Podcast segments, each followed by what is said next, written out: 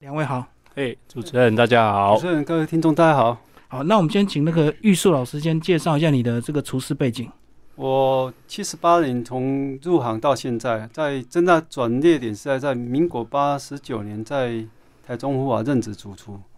嗯啊，大概就是到一百零一年才转到虎法台北虎法文教会馆是，啊，就是从事学校的工作，应该是从民国七十八年在实践民传到台中去红光侨光在嗯哼在在台北又在景文，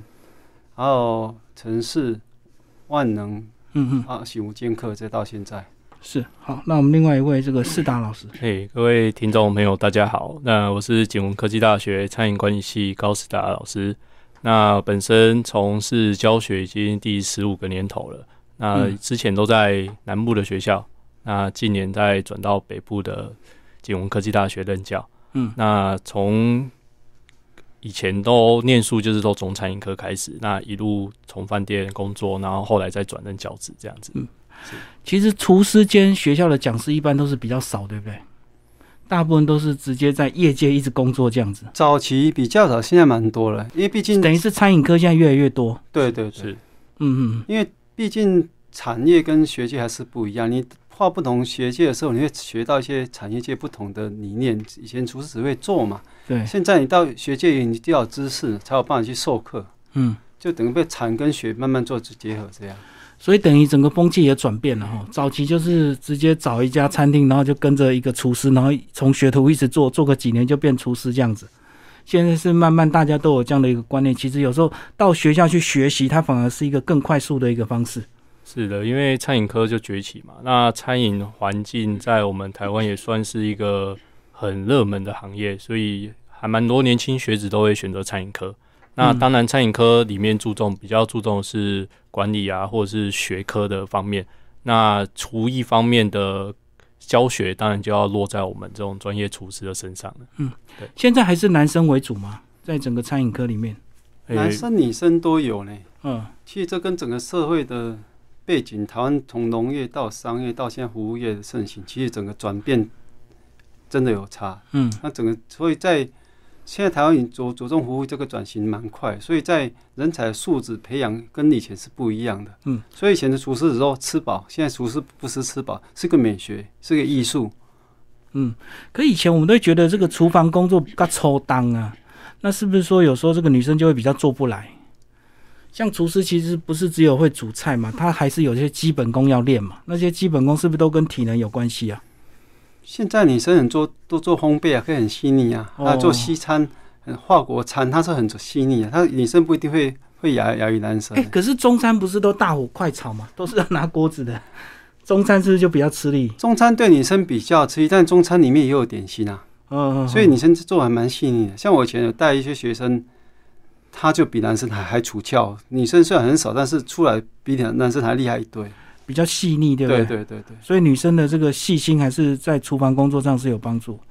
呃，那是不是接下来讲一下你们为什么会想要出这本书啊？这个呃，把你们的一些专长料理应用在这个便当的造型里面。嗯，这主要出这本书，其实我跟玉树老师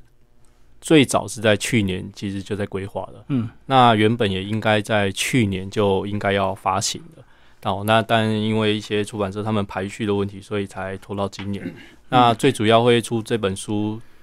最大的关键就是因为，诶、现在疫情正严重，那其实民众都不太敢出门用餐，嗯那其实在家里的时间就变多了。对，那我们还蛮提倡说，既然在家里，那不如就约着家人一起动手做料理。那嗯既可以陪家人，也可以互相有这种亲子互动的一个观念，然后来让大家不会因为在家里你看我看你闷着不知道做什么。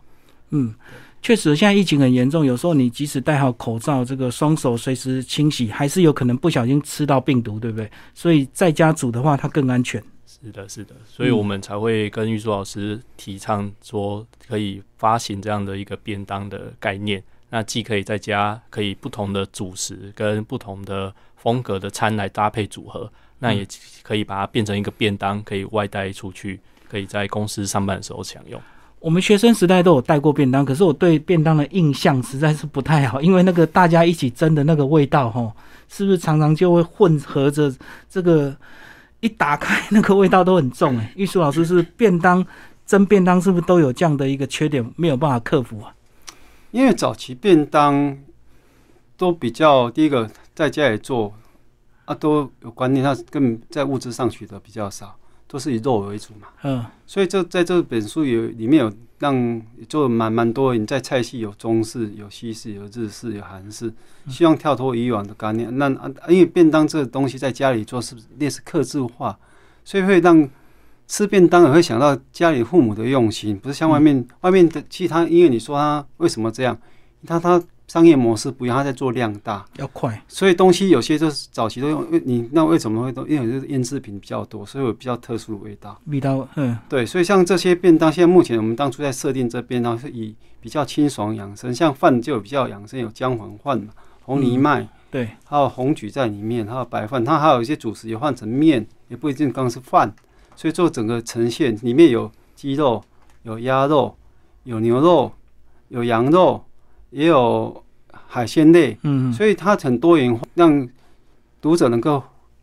看也可以学。而且配色也非常重要，对不对？对就是我们在吃之前，其实看到所谓这个五颜六色、配色非常漂亮，或者是摆盘非常精致的便当，就会让你的食欲大增。这样，是嗯的，希望增加它的食欲啊。对。世达老师跟我们讲一下，你们规划是由所谓的中式、西式跟日韩，包括素食啊这是的四个是的方向来规划。是的，没跟我错们。讲一下这个基本上有什么样的一个差别啊？好，那中式当然最不外乎的就是大家熟知的，像油鸡啊，或者是红烧狮子头啊等等这一类三杯口味。嗯那这个就是比较家喻户晓的。那特别里面又融入了西式，西式因为大部分人的观念都可能要去餐厅啊，嗯或者是比较有一点档次的餐厅才是吃得到的，很少会有在便当里面出现西式的。嗯所以我们也把特别西式的像奶油鲑鱼啊、德国猪脚这一类比较好取得，然后家庭主妇在家里处理方食材比较可以融入的样子，把它变成便当。就方便好料理，对不对？是，的，然呃后日韩当然不外乎就有像鳗鱼，那还有像人参的人参鸡这种日韩比较可以常看得到的。那其实其实它也可以把它变成便当。那素食最主要就是现在素食很多人提倡少吃一点肉，或者是让它多点蔬菜，所以才嗯会把把素食的便当也一起融入。嗯嗯嗯对。那其实这四个主要的方向都各有不同，对不对？那像我们早期比较没有关注所谓的便当料理，有嗯大家几乎都是以中式为主嘛，嗯是是，没错没错，嗯，那吃久就会腻。对没错。玉树老师跟我们讲一下，呃，你们在主菜跟配菜的搭配有没有什么特别的考量？第一个是食物的均衡营养，在颜色，在东西的摆放的耐久性去做衡量。嗯、有些东西不不宜放久，不不不叫不是以做便当，所以基本上把那那些东西剔除掉。嗯，所以做便当不是只有主菜好吃，配菜也很重要。对，因为你做在家里跟饭店不一样，已经是客制化，量量不是很大，所以在东西的保存会比较好。嗯，对，因为如果你配菜做的不用心的话，就会造成偏食，对不对？对，就是造成小孩子就常常只吃主菜，吃鸡腿、吃排骨，然后配菜通通不吃。对，那就是配菜没有考量到一些适合性，或者是颜色，或者是呃营养的搭配这样。也是希望读者，虽然比如你看一个那个便当有红菊，你可以下次配菜可以调同不同配菜去搭配，不一定说我我们老是这样做就这样做，你可以把饭去做调整，小孩子就会吃到不同的饭，不然每天白饭也是会腻嘛。嗯嗯，所以我可以把一样同样的道菜，白饭换成面也可以，有些小孩子喜欢吃面，可以去做调整的搭配。嗯所以在主菜跟你只是一个把它当成这个参考，在这做适度的调整，也是一个一个方法。我看你们书的内容啊，全彩，然后照片非常的清楚，然后做法呢，其实大概就三到四条的说明，所以这个是也是你们特别去选择比较容易入手的，因为如果你做法太复杂的话，比如说三杯鸡，很多人他也做不来啊，所以你们是不是有挑一些比较容易做的东西？其实就是尽量把东西简单化啊。第二个，嗯烹调的东西越减少，东西你可以越越吃到东西原味，原味跟哎味，嗯好好营养。对，对，所以我们不希望放在过度烹调，是以更很简单的烹调方法让东西呈现又有营养，嗯，那当哎、初他设计这这书的目的是在这样，诶对了，我们现在都知道，所谓的吃东西要吃原形，对，然后料理的方式越简短，它的营养保留越多，哦对不对是？好像食食材切一刀，它营养就会流失，是不是这 样？是达老师，应应该说在烹调的观念，譬如说炖很久，或者是煮很久，或者是做完然后隔了好几单吃，那我们当然都不提倡这样的观念。所以我们在这本食谱上面设定的就是可以大概在最长的一道菜烧牛肉、卤牛肉，可能在一个小时以内，那我们嗯就可以把它完成了。比如说原本的卤牛腱，那可能要大概一个半小时。那因为传统卤的方式可能都是整颗或者是比较完整的，那我们嗯可能会改变它的烹调方法，譬如说用刀工把它切成比较小块，对那缩短它的烹调时间，那相对可以节省瓦斯，那也可以减少它因为烹调太久而营养流失的问题。嗯嗯对嗯。而且我们在看这些食材，过去带便当是不是有些观念都是用家里晚餐大家吃剩的菜才来哦带便 当？几几乎几乎，所以这个也是从会头造都成这样说，为什么味道隔天味道这么重，或者是没有那么好吃这样子？是是是，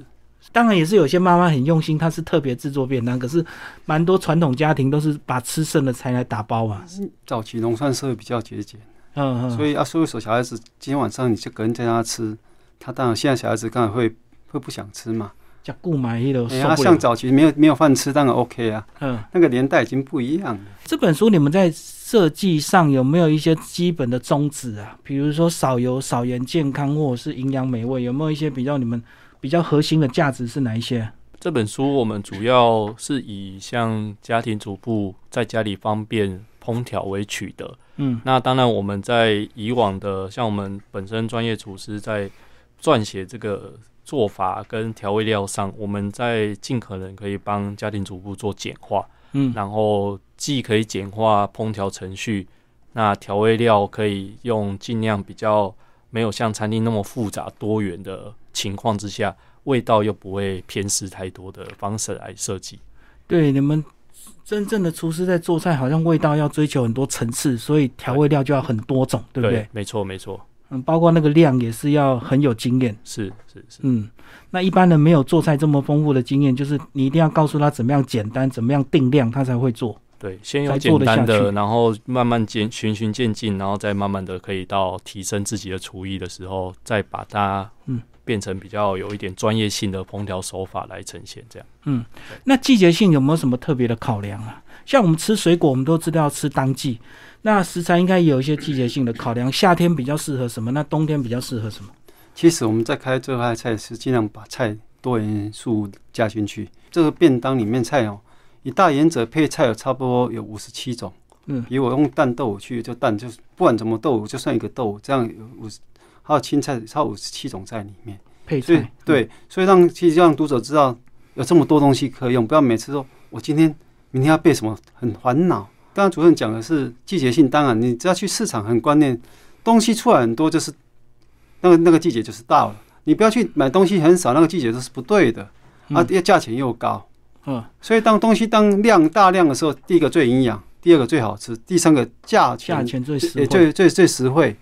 哦，这个观念就是应该是这样。所以这是到传统菜市场买菜的好处。不懂可以问老板，啊，老板就会跟你讲说现在量什么最大，然后什么是当季。对，啊，一定是便宜又又味对味嘛，哈。那如果你到超市的话，可能就比较少了有人可以跟你聊这部分了。是，所以我们很支持支持我们的台湾的农产品这样子。嗯，对，所以逛传统市场还是有一些特别的好处。这样，是我们刚刚讲的是季节的考量。呃，那如果以这个料理的手法的话，不管是穿烫、大火炒，或者是呃清蒸的话，它各有什么要注意的地方？如果以健康来讲，是不是烫的东西它算是最营养？但它当然最清淡、最营养，就是比较油脂油脂越少。就像有人提倡营养师，但是你一有没有说像蔬菜的东西没点油，它吃起来就是它纤维质会吃起来到入口就是很不舒服，嗯因为纤维质会吸，一定要有适度的油度和它润滑。嗯啊，不然你吃到嘴巴也是是很不舒服、啊。现在在享受美食又吃的很很顺畅，也是很重要。哦哦，也不能够为了健康吃不下去就不对是那个油还是要适量，不能过度。那个东西就是你抓拿捏。所以像我们东西做的东西都是煎比较多，不然就卤的，不然不然就清炒。你那个油油的适度性很重要，但现在我最最怕是现在人油的使用方法用错，哦比，如他用橄榄油去炒菜，橄榄油是是属于冷拌油，是所以说你要考虑你要用油要对，因为那个挥发点很低，你把它用炒菜就会容易致癌。低温油就对，对，低温油是在做两能半，不是热炒，所以你在炒菜其实大豆油就是很很普遍、最稳定的东西。嗯嗯嗯，所以也要了解油的特性啊。对，嗯，因为大家想买我很贵油，呃很贵油去去把它一下就挥发掉，很冒烟嘛，它低温很低，就对身体不好啊。嗯嗯，好，我们刚刚讲是炒的部分，那如果以这个呃蒸的部分，蒸的话是不是也是算比较健康的做法，对不对？真的是以中菜来讲，算最营养、最最简简单的做法，呃嗯最不会也会湿。但是真的东西有一个特性，东西一定要新鲜，哦，像海鲜好吃就是清蒸嘛，所以你看，然后海鲜不用调味都很好吃，为什对么啊？它新鲜。鲜但但一一不新鲜，你一一蒸出来你就知道绝对不能吃了。嗯，像早期我记得我小时候的时候，很喜欢吃糖醋鱼，因为那时候实验农业背景不而一且样。甜甜的好吃不是啊，那因为我们现在长大了知道，哦，那交通那早期台台湾的设备也没弄好，所以都冷冻鱼抓起来冷冻嘛，嗯，所以你们用这种高烹调方法，绝对没会吃不新鲜嘛。哦对。啊，你现在为什么很多他吃活海鲜？他活活去也不用什么料理，这盐巴很简单，吃起来就很很鲜甜的。嗯因为整个背景不一样，现在养殖的技术也不一样啊，设备也不一样，所以会影响到整整整个整个制作方法嘛。嗯，没错没错，真的是海鲜新鲜的话，只要清蒸就好吃。那有些不新鲜，它就会用特别的料理去盖那个味道，就对。对，嗯，帮我们介绍一些日韩料理好不好？这个是我们一般人比较少接触，也比较不会做的。好，好，没有问题哦。那像日韩料理的话，以日式来说啊，我就会蛮推荐像这种唐扬鸡的炸鸡饭，嗯因为唐扬鸡算是我们在日式餐厅里面啊，都还蛮蛮常常会对点到的常常会点到的。那其实它拿来做便当也很适合，嗯因为像唐扬鸡炸起来，虽然热热的，那它外表酥脆是非常香，很好吃。但它我发现它其实把它冰隔夜，那也许你用微波炉或者是电锅加热，如果两者可以选的话，我建议用微波炉。嗯，那因为微波炉它算是比较短时间可以让它达到复热的效果。对，那吃起来会虽然没有这么的脆口，可是像它炸过的香气跟味道都不会流失，它就很适合拿来当做便当台来来携带这样子。所以唐扬鸡的鸡肉它本身是没有腌制的，它它是有腌制的，有腌制的只，是它腌的东西会跟一般传统的中式不一样，嗯，对，所以它吃起来味道会比较清爽一点。对啊，而且我看它还也是蛮注重所谓的这个酱汁嘛，对不对？对因为它的没错味道其实有蛮大部分就靠酱汁的，对，没错。嗯对，那所以我们在选择上，就是比如说可以把它拿来做便当，那里面再搭配比较可以存放的，像蒸蛋、像泡菜，那这些都可以把它放在我们便当里面，可以搭配着一起吃。哇，这样子看起来就有日韩风格， 是的，是的，所以不能只有主菜，那个配菜也要讲究，就对。是的，没错，没错。我们来介绍那个荞麦冷面好不好？哎，好这个面食拿来当做这个便当菜比较少见，对不对？对，因为如果你都当饭，当然选择的考量就会变得比较少啊。所以我们这边又特别有放的面，那面的话就比较适合当冷面。所以像我们在设计这一道啊，你会发现连配菜也都是冷的吃嗯，哦。譬如说我们有放了牛蒡、小黄瓜的沙拉、温泉蛋，那很顾名思义的就是这个便当它是吃冷的，也对非常适合夏天。而且刚好中午的时候，有时候吃冷的也能够换换口味哈、是的，它就是从冰箱拿出来。那如果我觉得太冰，可能放在室温回温个二十分钟，那它吃起来就不会这么的冰，而且又很适口。那中午吃又很适合可以开胃。所以这样也比较不会坏，对不对？是的，没错，有时候便当如果闷的话，是不是有时候这个时间没有注意的话，就很容易这个发馊掉？对。如果像早上如果上班，那通勤时间比较长，那夏天又比较热，它可能闷在背包里面，那时间长，那到公司又没有马上冰的话，嗯，那相对一直要等到中午才复热，这段时间就有可能会引起像食物中毒的疑虑这样子好。我玉树老师，你呃，挑一些素食来帮我们介绍吧。你们这个素食应该就是所谓的这个健康健康素嘛，哈，哎，是嗯，就是还是以方便为主，不是完全的这个素食就对。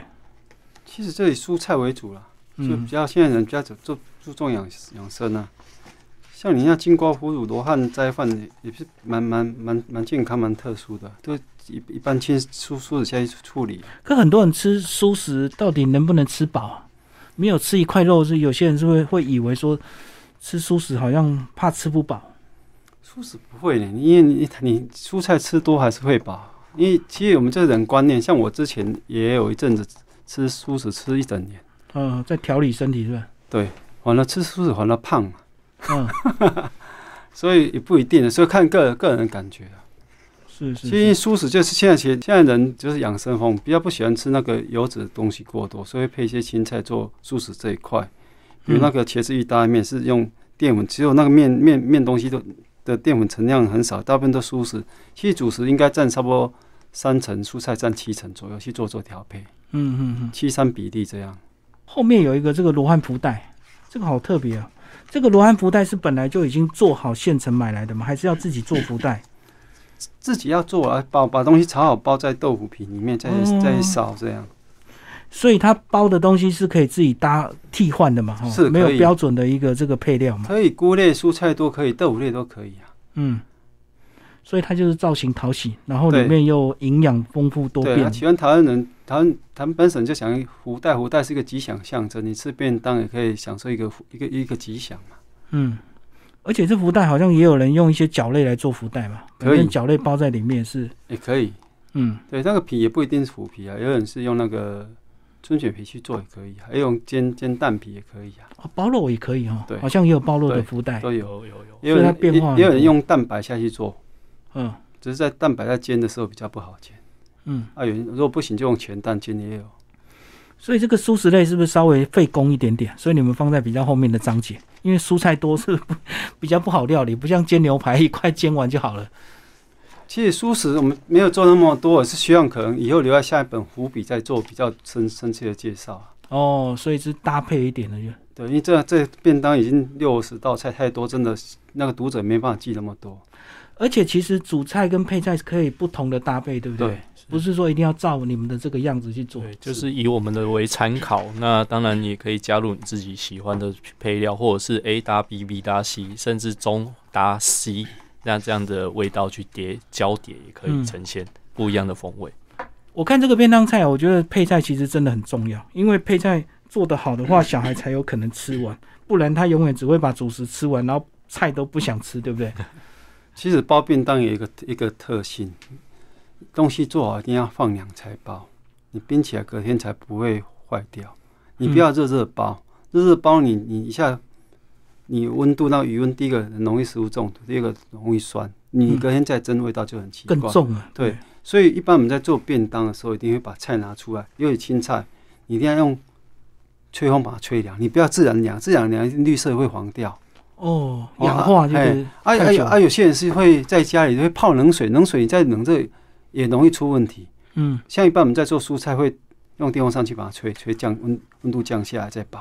等等于算比较快速的这个。，对，因为你不给它那叶绿素会第一个很容易黄掉，啊，第二其实对不管什么肉也是一样，整个品质会会跑掉，因为你从温度一百多降到三四十、五十，它容易的，这其实这六十度下来到三十度中间容易滋生细菌病媒嘛，饭也嗯、是一样啊，对，没错。所以你一定要把它用把它吹两个再来包，隔天再处理会比较好，嗯，啊，不要温温的又把它拿来冰这样闷着，整个便当很容易坏掉。没错。所以在隔天你蒸为什么变大？因为你在前一点变起来，里面已经有变质了，一蒸容易让当然会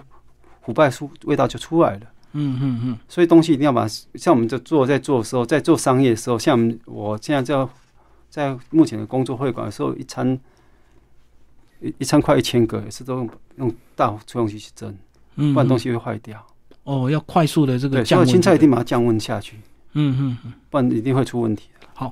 我们还没聊到这个米饭呢。米饭不是只有白米饭，对不对？你们里面也搭配很多不同的，现在比较养生的一些五谷杂粮类的。对对，其实例如说红曲啊、藜麦啊，还有像黑豆啊这些，我们都有把它融入到可以当做饭的搭配，不仅是颜色，那也比较容易有达到健康跟营养的概念。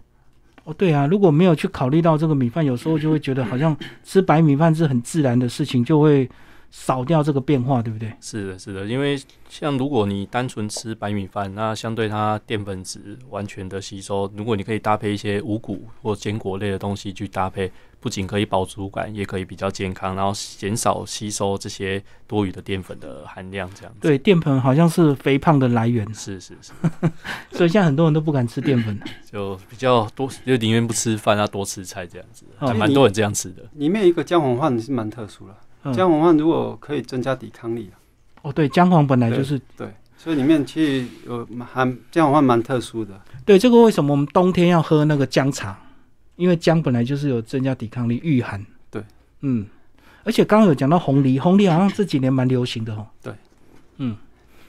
而且红梨是不是配色要好看？对，它最主要里面有有有有一些微量元素在在里面，嗯，对对身体是可能以前比较少摄取，对身体是有有一些帮帮助。我们刚刚西式没有介绍到，也跟我们介绍一下西式的你们。啊西式的话呢，我就还蛮推荐像那个奶油的鲑鱼，嗯因为奶油鲑鱼啊，以鲑鱼来说，算是家庭主妇在选择鱼种上面，应该是排行前三名、前五名的一个鱼种。而且它价位好像比较实惠，对不对？对，鲑鱼，不会太贵，而且它算是还蛮营养的，油脂又丰富，对，那有小朋友也鲑爱鱼吃腹。非常油。是是的，所以我特别把鲑鱼奶油，把奶油鲑鱼这一道菜也融入在便当里面，嗯因为像鲑鱼除了好取得之外啊，它经过隔夜的复热，它的口感也比较不会有什么太大的变化。嗯，嗯对，是，所以奶油鲑鱼算是我还蛮推荐的一道可以拿来做试做便当看看的料理。而且鲑鱼肉比较硬，是不是它也比较不会造型跑掉？如果是其他的鱼，是不是可能明天整个都烂掉了，鱼对肉都烂掉了？对，那鲑鱼通常它是冷冻来，那它经过那个冷冻过后再退冰去烹调，它的味道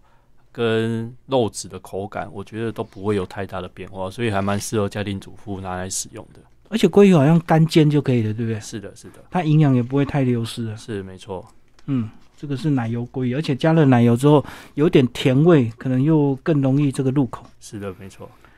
呃，玉树老师讲一下，里面有一道这个德国猪脚，这个猪脚是不是很难料理啊？光是怎么样把它弄到比较这个烂，就要很花时间，对不对？这个不过猪猪脚现在有有那个有买来已经做好了，你可以哦整块的，对回来先蒸过，再下去烤，嗯像家里都有烤箱，嗯，所以在处理上也不会很困难。生的一块猪脚，不然后是现在有有处理好一半处理的，啊，你回来再把自己拿回来蒸，把它蒸烂以后再去自己烤。哦，它它整个处理，你因为你真的自己要处理时间会很很漫长对。啊，这个猪脚光是怎么样把它弄到烂，我就想说哇，多花时间了。对啊，你光烤时间就要烤到十十五分钟到二十几分钟了。而且烤不能大火，对不对？因为对你要怕它外皮焦嘛，对是不是小火慢烤？对，嗯，所所以你在处理这个菇龟的半照，德国猪脚在西餐算蛮大的菜，西餐也常在做这一块。嗯，你们常在处理哦，对，像那西餐餐厅，我我我们那边看它卖的量也蛮大的，嗯。所以你在处理这一块会很耗费时间。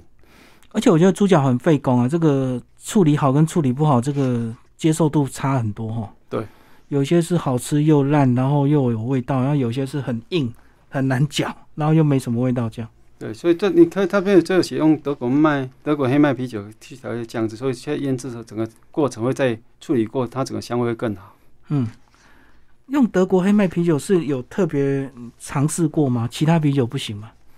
它有一个特殊黑麦香味，哦，麦香，啊，因为猪脚泡过啤酒以后，它整个柔软度会更好，嗯，不会像一一般你光没有泡过，它吃起来会很很偏硬，啊，没有那个没那个香味。这个是公开的秘密嘛？大家都知道猪脚要泡啤 酒，还是你们的经验？一般都知道啤酒，但是没有人去用，很少人用德国黑麦，黑麦比较少。所以都随便买一罐啤酒就泡了。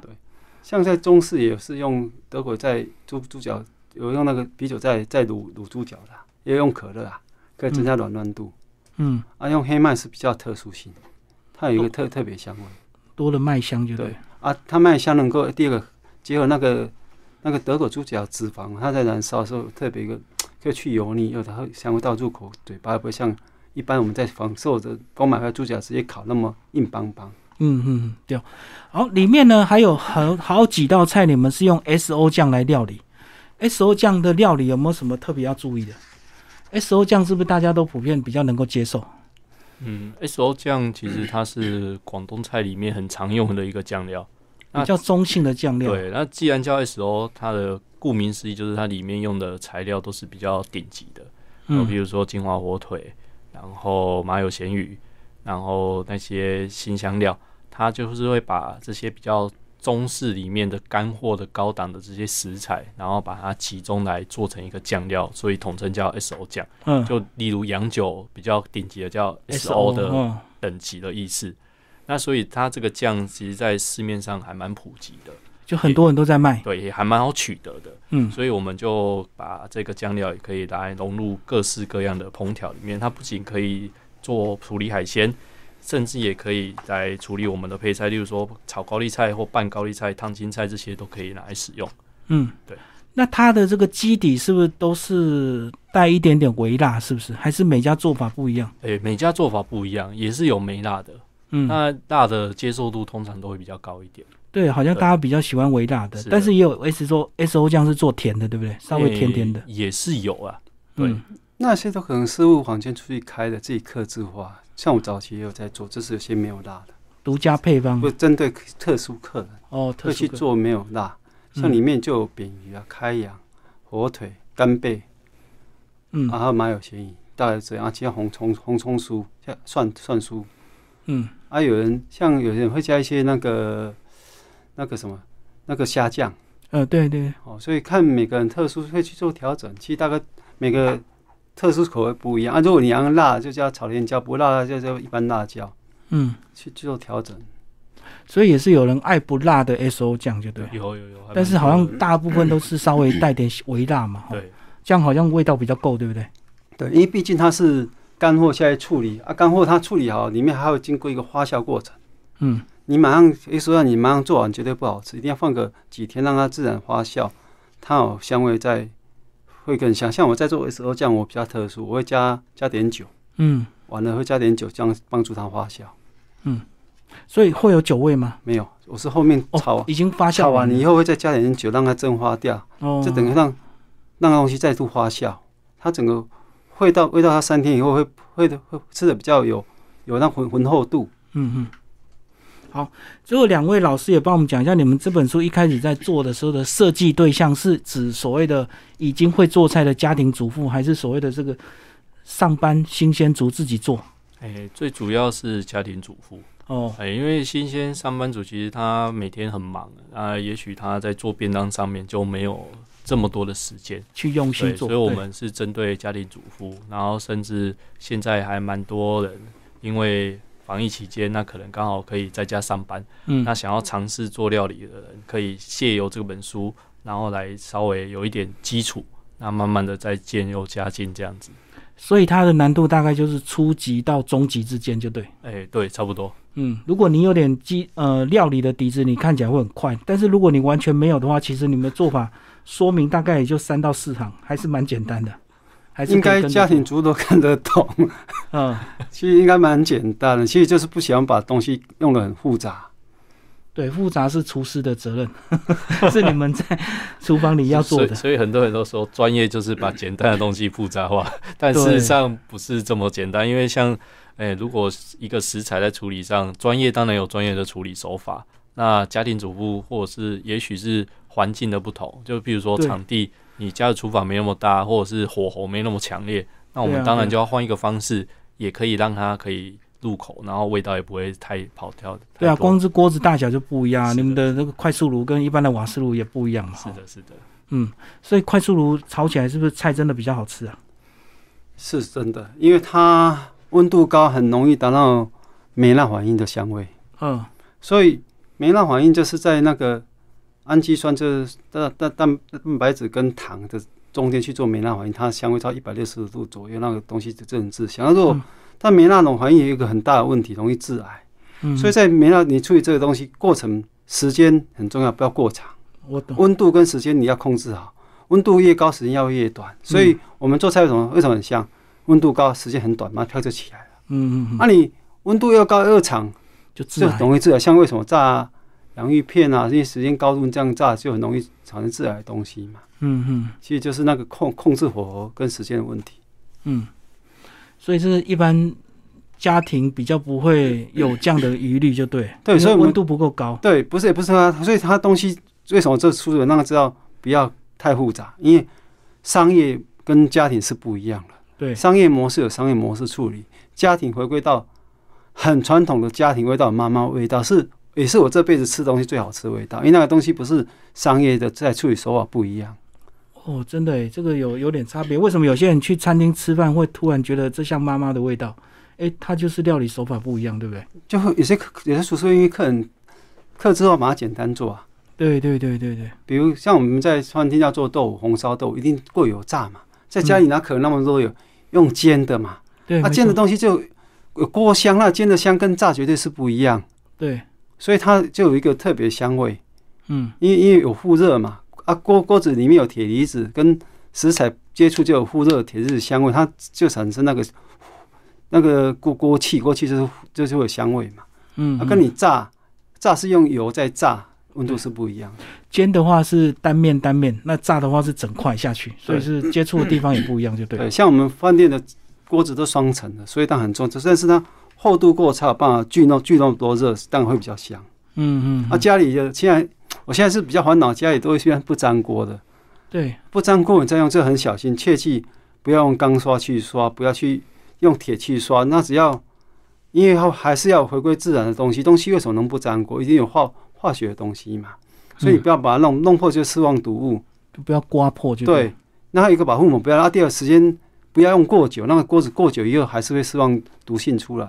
好，今天非常谢谢两位老师为大家介绍这本书《简单做出星级料理》，然后这本书出色文化出版，谢谢。谢谢，哎谢谢，谢谢。